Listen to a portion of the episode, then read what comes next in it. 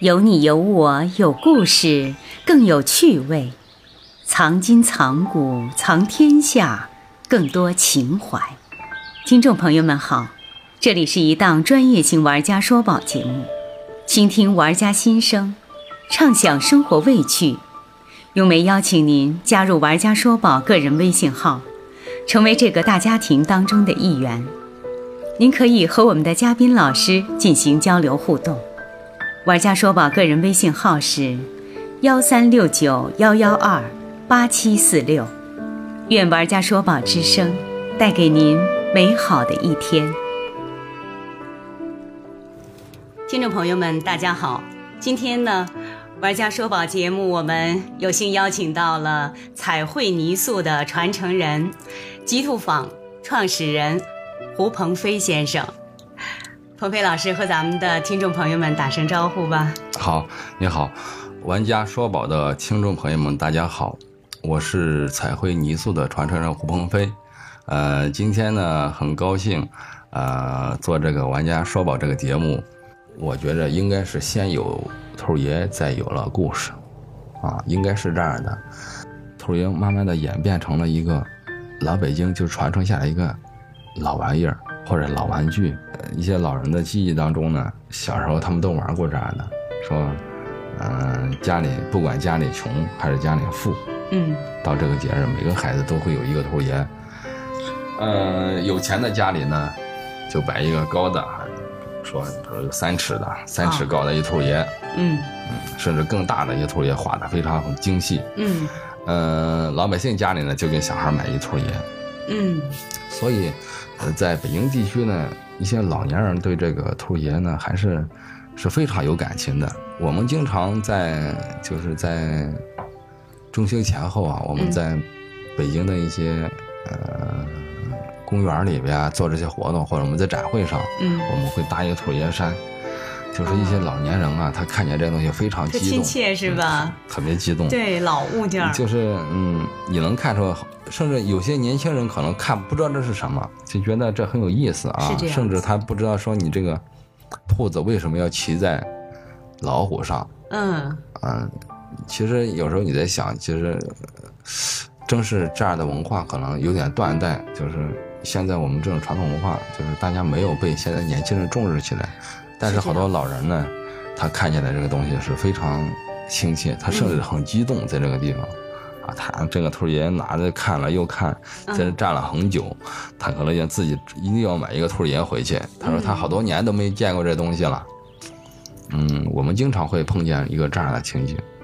呃，从现在来看的话，你看，嗯，他又作为北京的中秋，可能我记得哪一年把他评为北京的中秋形象大使，兔儿爷。但是从这一点，我们可以看出，兔儿爷他确实在某种意义上，他能代表一个北京的一个精神，他至少是北京地区老百姓对对幸福平安的一种生活的一种向往。嗯现在我们看到兔儿爷，一看看到兔儿爷就想到了平安啊，首先看到了平安、吉祥对啊、健康，所以他现在兔儿爷呢，他不仅代表了北京的一个地方特色，他还代表了吉祥、平安、健康。嗯啊，就这样的一个化身，因为从他这故事上，我们来讲这个。现在这个兔爷的这个制作工艺啊，我们就是极兔坊啊，在这个基础，在这个原来这个这个老的这个手艺这个基础上呢，我们给它做了很多的一些改进。因为呢，我们现在出现了很多现代的一些材料，嗯就是说我们现在所用的这个原材料，嗯它能让这个头儿爷多放几年，它色彩更艳丽、更漂亮。嗯所以我们现在用很多的一些新材料去代替了过去的好多的一些就是传统的一些颜料，但是制作技艺呢，我们还是保留了呃自古的一些制作技艺，传统的一些制作技艺，还是手工成型、嗯制坯、打磨、上色，还有大大概这样的一个过程。只是我们在原材料上，嗯、在上面的一些颜料上做了很多的一些尝试，嗯所以现在的兔儿爷，呃，跟过去的兔儿爷比的话，可能更持放的时间更持久一些，更耐放一些。嗯这个色彩它牢固牢固性更好一些。你看过去的兔儿爷，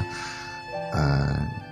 大家好多人都说这个兔爷不是说一年都要摔了吗？每年都要摔了，其实这也是过去的一个风俗，这也是中国人对这个嗯对这个呃事物的一个就是很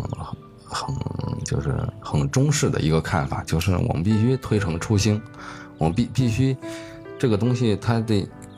得有始有终，它所有东西它不是它不是永恒的。中国人是这样的一个看法，所、所有的事物它不是永恒的，所以中国的民间玩具同样是这样的道理。我们的年画也是，每年一张，贴上到年底的时候把它送走，对还要告诉他上天言 好事，下天降吉祥，是吧？对，就是非常美好的意义。呃，那泥塑的也是这样，泥塑的到每年我们要把兔爷摔了，摔了说我们把一年的晦气带走了哦，啊，带走了，我们再请一个新的兔爷。那在什么时间啊也是推摔陈掉出比新较好？在过去啊，这个兔爷呢，一般就是我们在中秋节前后把它摔了，再然后请一个请回一来个新的嗯兔爷，或者我们在春节的时候就把它摔了，嗯而且过年的时候，嗯，嗯，北京有个有句话叫叫隔年的兔爷老成人儿，隔年的兔爷是老成人儿，那就没有摔的这个兔爷，就是我们把它就就是说再有这一个年，嗯，就是在过去，兔爷能看到前一年的或者好几年前的兔爷就很少了，很少能看见这样的兔，因为有这样的风俗，嗯每年都要把它摔了，把它扔了，重新再请一个回来，哦就是这种老成人儿很很难看见，哦，所以以这也是导致。呃，现在说想找一个过去的兔爷看一看，了解了解，没有，哦你找不上。对，还有就是它的这样材质的问题，泥塑的嘛，你看不到它，它这非常不结实，可能你搬家不小心就把它弄坏了，就扔了，因为它也不是觉得不是很值钱的东西，的东西，所以这是过去的一个风俗，嗯，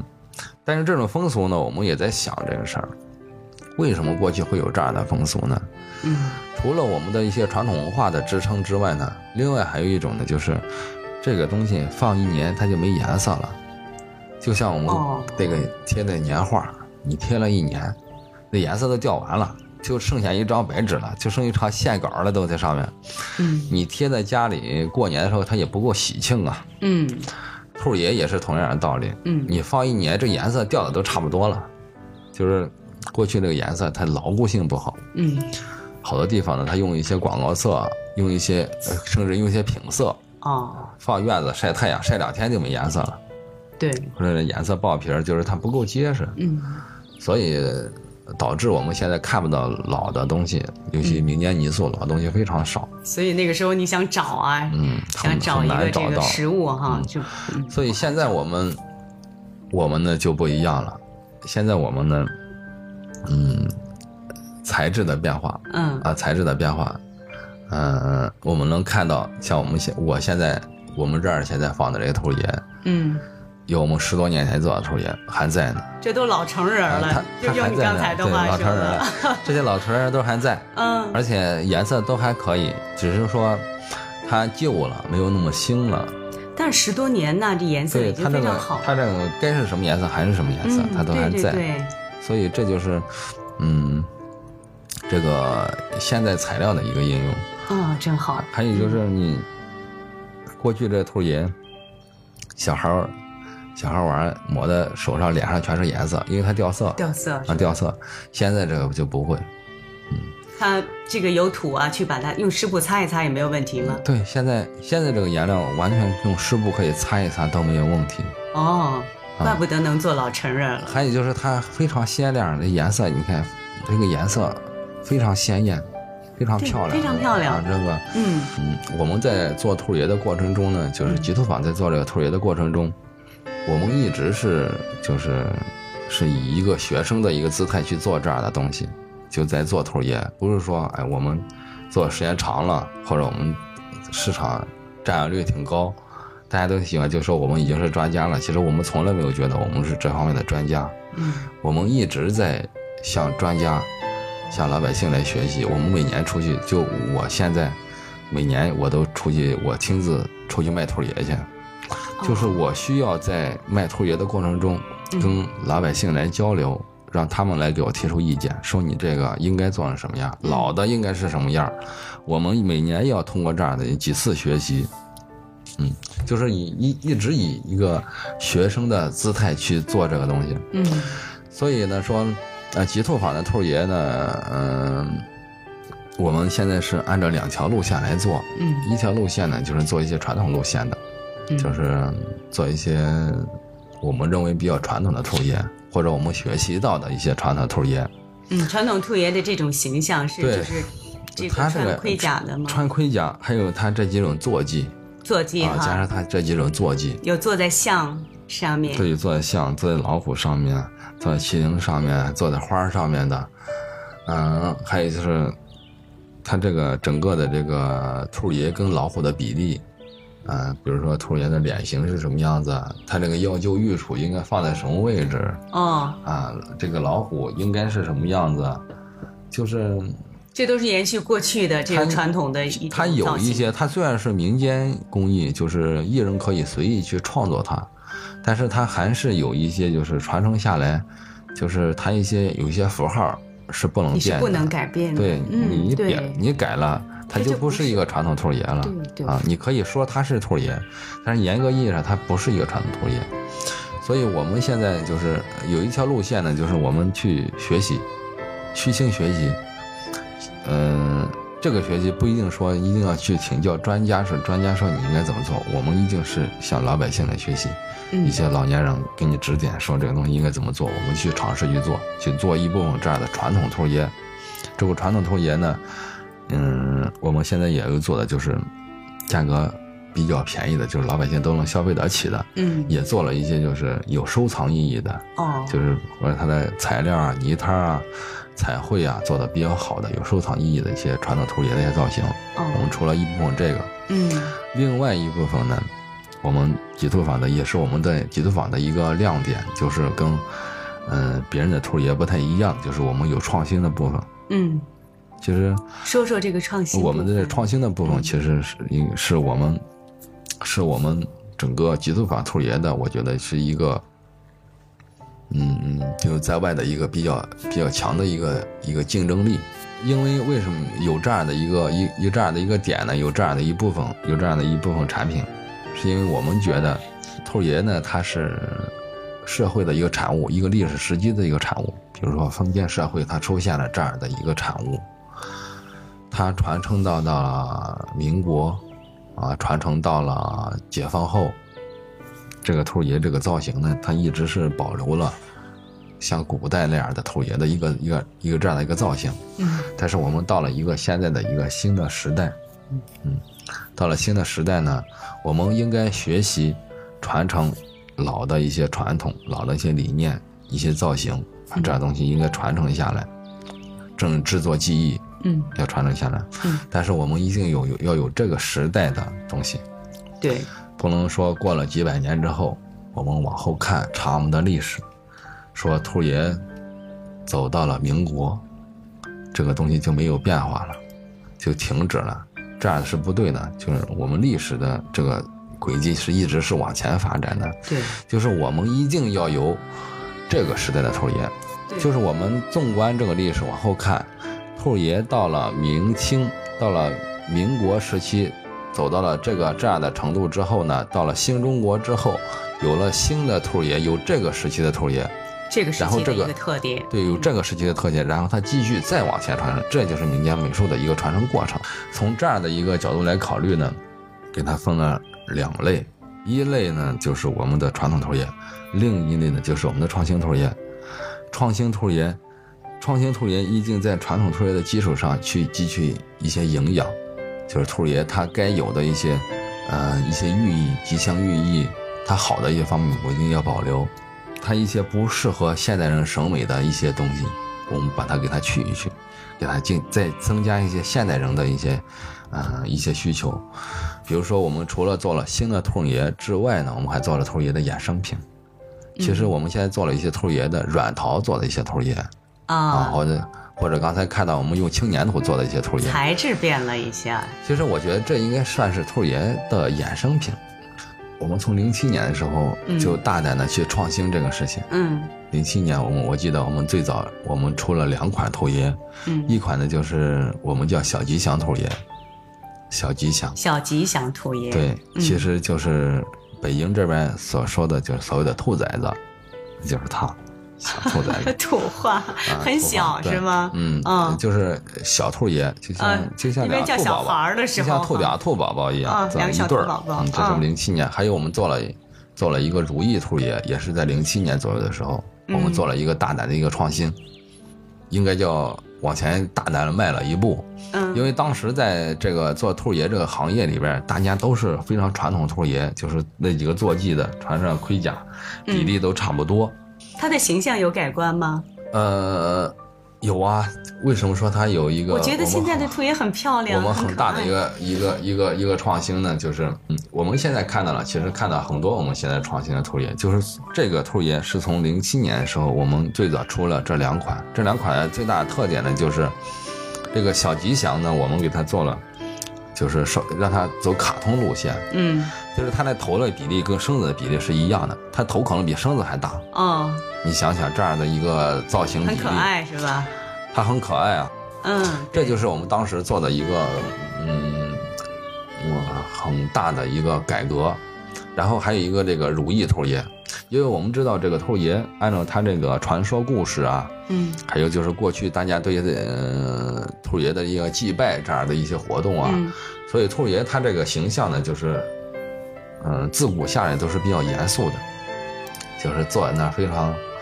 非常的严肃，就他的这个面部表情是吗？呃，形容他是他是三瓣嘴，他的嘴是使劲是抿着，他不能张开嘴笑。嗯，还有他这个眼睛一定是非常精神的，就是还有立眉，他的眉毛是一根朝上的，应该是比较凶的啊，哦不是这不是那种慈眉善目的那种东西。哦呃，这是图传统兔爷的一个造型，还有他坐着老虎，啊，他哦，坐在那儿跟庙里的神像一样，他就那样，嗯，坐着很严肃。所以我们到零七年的时候，我们出了一种如意兔爷，这个兔爷是笑着的，整个兔爷都是笑的啊，真可爱啊，，真笑的好兔。爷笑的很开心。哦，是从整个他的这个眉呃眼嗯毛啊、眼睛呀、就整个全部有变化了。对他，他就是一个笑眼儿，两个眯眼儿，这么笑着呢，就是，嗯，而且这个造型呢，我们给他没有做坐骑，把他坐骑给他取了，就让他在那儿站着呢，整个是一个椭圆形的一个造型，眯眼笑着呢。哦，这个造型也很现代，然后呢也没有做坐骑，我觉得最主要的是他这个脸上这个表情，就是没有人这么做过，哎，啊对，我们就这么做了。嗯，当时争议非常大，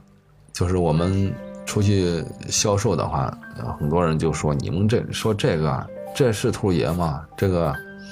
这这个就不能叫兔爷了，说我们做的这个你你们做这个已经不正宗了。啊老百姓有反应是吧？啊，呃，有些专家行业专家也说你这个，说这个，只能说是兔儿爷的，你们把这个已经做成兔儿爷的现代兔儿爷了，就是大家对这个东西是接受不了的。嗯，但是我们通过两年的市场的反应，但是我们卖的很好，老百姓喜欢。对，销售特别好，就是我们这两款兔儿爷供不应求。啊，他觉得如意兔也很喜庆做了是吧？上百多场啊嗯，反而我们这个传统兔爷，就是就是放一堆兔爷，你在这销售的话，嗯你最先把就那几款得卖完了，卖没有了才卖这个。尤嗯其这小吉祥，我们这个小吉祥的这个就是我们制作量啊，每年应该就在几万对。因为大家对这个造型太喜欢，包括你看这个造型出来到现在它很已经小要已经巧要十年了，哦到现在还非常卖得好，嗯还是一个经典款。嗯，就是市场上整个的大家都喜欢这个。其实当时做出来的时候，正赶上就是我们整个行业，呃，专家行列行列，我们都在探讨，呃，美术传统工艺呢是不是应该创新？当时有很大争议，嗯就是呃分为两半儿，有有一部分人觉得应该创新，有一部分人认为不应该创新，创新了就不叫传统工艺了。当时争议非常大，嗯嗯，后来这几年，大家一致认为传统美术应该发展，就是传统工艺应该创新，就是我刚才说那个，你得有这个时代的东西，所以现在这个时创新，你不是说否定以前的传统的一些东西对对，嗯你是在它的基础之上，你再有一些现在的一些。但是在审美加当入时进那去个时代，当时那个时候，大部分人是不是这么认为的？不这么接受，说你这个东西你应该按照传统的去做，你只要变你了，必须得复制。你变了之后就不是这个 了。就是当时也国家提出来去保护这个这个当时叫传统工艺啊，嗯啊也有非遗这个概念了，嗯大家提出了这个概念，嗯，嗯，在那个时候，大家好像都都在都在在争议这个事情。我觉得不光是泥塑行业，好多行业在争议这对个该不该往前发展。对这个传承，它如何传承，如何叫传承？对，所以我们呢，当时就是大胆的去做了一个这样的事情，嗯，去尝试了一下。非常好。因为什么？你保留着传统的这一块儿，嗯对你把它分了几几大类，其实你也是在看市场是不对是能看够市场接受你的这样的看市场一个发展。当时我们在做这个兔儿爷的这个时候啊，我们是跟别人这个区别是我们是我们是专业做这个。为什么叫集兔法？我们以作坊的形式，就是专门做兔儿爷的这样一个这样的一个作坊，这个形式去做这个。嗯，就是说，我们以这个事儿为主，做这个，这个东西做不下做不下去，卖不出去，我们就得倒闭。嗯，就是我们一定要就是，嗯，以生存下去为第一条件，嗯我们一定要先生存下去，生存下去，你就得去迎合市场，做一些现代人喜欢的一些东西。所以我们当时也是顶着很大的压力，去把这个事情做了。嗯，知道这个东西做出来肯定有人骂，啊，说你这个东西做的不好。嗯，但是我们还是做出来了。做出来之后，结果市场反应非常好，卖的非常好。嗯从那个时候开始呢，我们就坚信了这个东西必须得走两条路子，所以我们从那个时期开始，我们就另外一系列图也就开始了，做了很多，包括现在，我们现在还在做，还在做，就是现在这个时期的图也，这也是一个嗯，刚才你说是衍生品对了，兔是吧？它是兔爷的衍生品，嗯，是吧？有很多人就是现在年轻人喜欢，他觉得这样的东西，嗯，不容易坏，也看着非常细腻，最起码看着很时尚嘛。别的兔爷太老土了，摆在那儿是吧？年轻人是这他样，觉得是博物馆的东西，嗯，对，拿出来送人的话不合适。嗯但是你要送现在我们做这个兔爷，那你觉得？呃是一种时尚的，我们把它当叫一种时尚。我们现在把我们现在所做的一种新式的一些兔爷，嗯因为它这个材质是泥的，我们这社会越科技越发展，就是社会走得越快，嗯，越时尚，反而最传统的泥的东西是最朴实的。所以我说泥的东西做一些现代人所喜欢的色彩、一些造型，嗯对，反而让人觉得宋兔爷是一种新的时尚。我对们现在把宋兔爷当一种新时尚，所以我们现在在设计兔爷，在设计兔爷的整个造型包装，我们都按照一种新时尚去设计，而不是说古香古色，就是走古香古色这个，这个时候我们就好几年前我们就已经终止了，兔爷不能走古香古色，就是它得有一部分传统的，但是你要说走市场，必须得靠现在的年轻人，尤其这一两年，嗯我们一直是走在这个市场的最前沿，因为这一年我们我们能看到，嗯，好多的一些传统美术行业是靠国家来支撑的，嗯就是国家在提倡，国家在补助，国家每年在给拨点钱，就是嗯是这样在支撑，嗯，就是给打强心针，让它继续往前维持。是这样，所以我们很早就看清楚了，这个就是这个路子是不能走的，就是你你让国家扶着你来走，国家一撒手你就倒了。嗯所以我们从最早的时候我们就开始坚信路子就要自己走，市场得自己去发掘，嗯紧跟市场去走，就是发展到现在，我们出了很多这个产品呢是紧跟市场。好多的之前的这一些一些专家呢，嗯其实就把极兔坊现在发展的整个的模式，就极兔坊的模式，现在在全国他们开会的话，就把我们当一个一个样板儿给大家榜样来给跟大大家大来家来讲宣传嗯是给吧大家来分享。我也就是觉得你的这个思路非常好，就是，嗯，极兔坊把一个就是传承了很多年、几百年的一个传统文化，就现在以一个新的一个方式再把它继续再往前传承，对，而且就是呃可大家觉得可贵的是，我们就是已经能自己盈利了，就是在拿一个很传统的东西，就是通过现在我们的改造，怎么对市场的一个一个跟踪吧，嗯，就是已经自己能自食其力，能自己能盈利，还在上面能挣钱，还走得非常好。现在就是以一个这样的一个一个榜样，现在在行业里边儿在宣传我们这样的一个，就是其实是我觉得是一个一个模式，是一个理念，嗯，是你对传统的一个认识的一个理念，对传统改造的一个理念。我觉得就是你的这个，就是你这种，就是对于传统的这些这个文化的这种发展呢，就是这个思路啊，你现在做的这个模式啊，嗯，就是咱们这个极兔坊，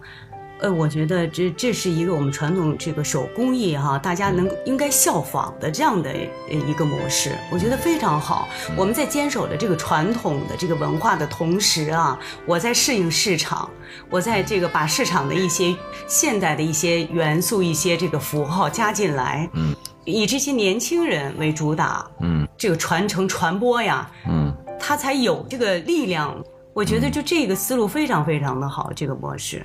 极兔坊未来自己还有一些什么样的一些这个发展，一些这个前景？嗯，这也是就是我们极兔坊对我们的就对我们的传统素啊养也是非常有信心的一块儿。嗯因为我们通过嗯这么十多年的一个这一个一个过程，一个摸索，一个对探整个索摸索，过程整，个嗯整个的一个摸索，因为这样的一个行业你没有借鉴的，因为我们就走走在行业的最前面，没有可学习的对象，也嗯没有借鉴的对象，嗯所以我们这么多年一直是摸索着往前走，而且在摸索的过程嗯中呢，我们一直也在总结，就是我们也走了很多弯路，我嗯们做了很多尝试，对我们的方向，对我们的发展方向，我觉得还是比较清晰的。传统美术这方面呢，嗯、它是有一个很强大的一个生命力，嗯就是它已经传承了几百年了，传承了几百年，它不会无缘无故的灭掉，但是有一前提条件，你得紧跟着这个时代的审美，嗯大家的需求往前走。我觉得，其实我们做的不是兔爷捧生，所我觉得我做这个事情，我不是在做兔爷，我也不是在做泥塑，其实我觉得我在做一个一个吉祥文化，我也做的一个地区的一个吉祥文化，说的非常好。甚至我在做一个中国的一个吉祥文化。嗯一个国家的一个吉祥文化，它有很大的一个发展潜力。不管这个时代怎么来变，不管我们的生活怎么来变，嗯大家对这个吉祥文化的追求，对平安吉祥、嗯，对幸福生活的追求是没有改变的。不管这样的这样的我们这样的文化是在中国，还是到国外，嗯到没什么到什么样的民族，嗯就我们对平安美好这样的就健康的这种生活的追求是不变的。对，所以说，我觉得我们在做的是一个，我们做的是一个吉祥文化，嗯而不是在做一个。我从来没有定义我就是一做泥人的，我没有这么去定义。我一直对我自己的定义是，我在做传统的吉祥文化。所以你按照这个思路去做的话，就是兔爷其实只是一个北京地区吉祥文化的一个载体，嗯是吧？我们全国有很多这样的地区，我们好多地区都有自己的吉祥文化，对只是我们的载体都不一样，可能有些东西有一点点的形式表现，有对些地方我们是以面花的形式表现，但是我们的心、我们的初衷都是一样的，所以我坚信做这个事情的话，这个路子会很长。传统的文化，咱们就说哈，它嗯真是需要这个一代人一代人这样的是传承下去，也希望能够将来办一个这十几年的这嗯个兔爷的创作，它的发展的这一个经历啊，通过展览或者通过这个书的这样的一个图片的这种展示呢，嗯能够带给大家。对，我觉得会有这么一天，民间美术的一个商业模式肯定是一个让顾客来了解你这这个历史文化能够参还与有制进作来，过程的一个过程。还有呢，就是让大家能参与进来，体验、参观、学习、制作，就这样整个的一个这样的一个过程。我觉得这是以后的一个，呃可能是以后民间美术的一个发展发展的一个商业模式。就现在这种就是简单这种买卖关系，我做好了东西，让大家来来来消费，来买东西，嗯这样的销售模式在我们今后的一个电商网络这个销售这样的一个越来越发达呢，就是我们在线下这种简单这种就是给钱买卖这种关系，我觉得这样的东西慢慢就会被电商完全就挤提没有了。就是我们得发展我们线下这个是一个体验。体验，对完全是体验和睦。你刚才说这个以后这个成果啊，这个展览让大家来看这东西，我觉得这可能是以后民间美术的一个发展的一个商业模式，是非一常个商业方向。也真是希望你的这个极兔坊啊，将来呢能够越走越好。那好，非常感谢。好，谢谢。听众朋友们，如果您想看到节目当中嘉宾老师们所讲述的这些宝贝，您可以加入玩家说宝个人微信号幺三六九幺幺二八七四六，和本期的嘉宾老师一同学习探讨，让快乐与您相随。朋友们，下期节目再见。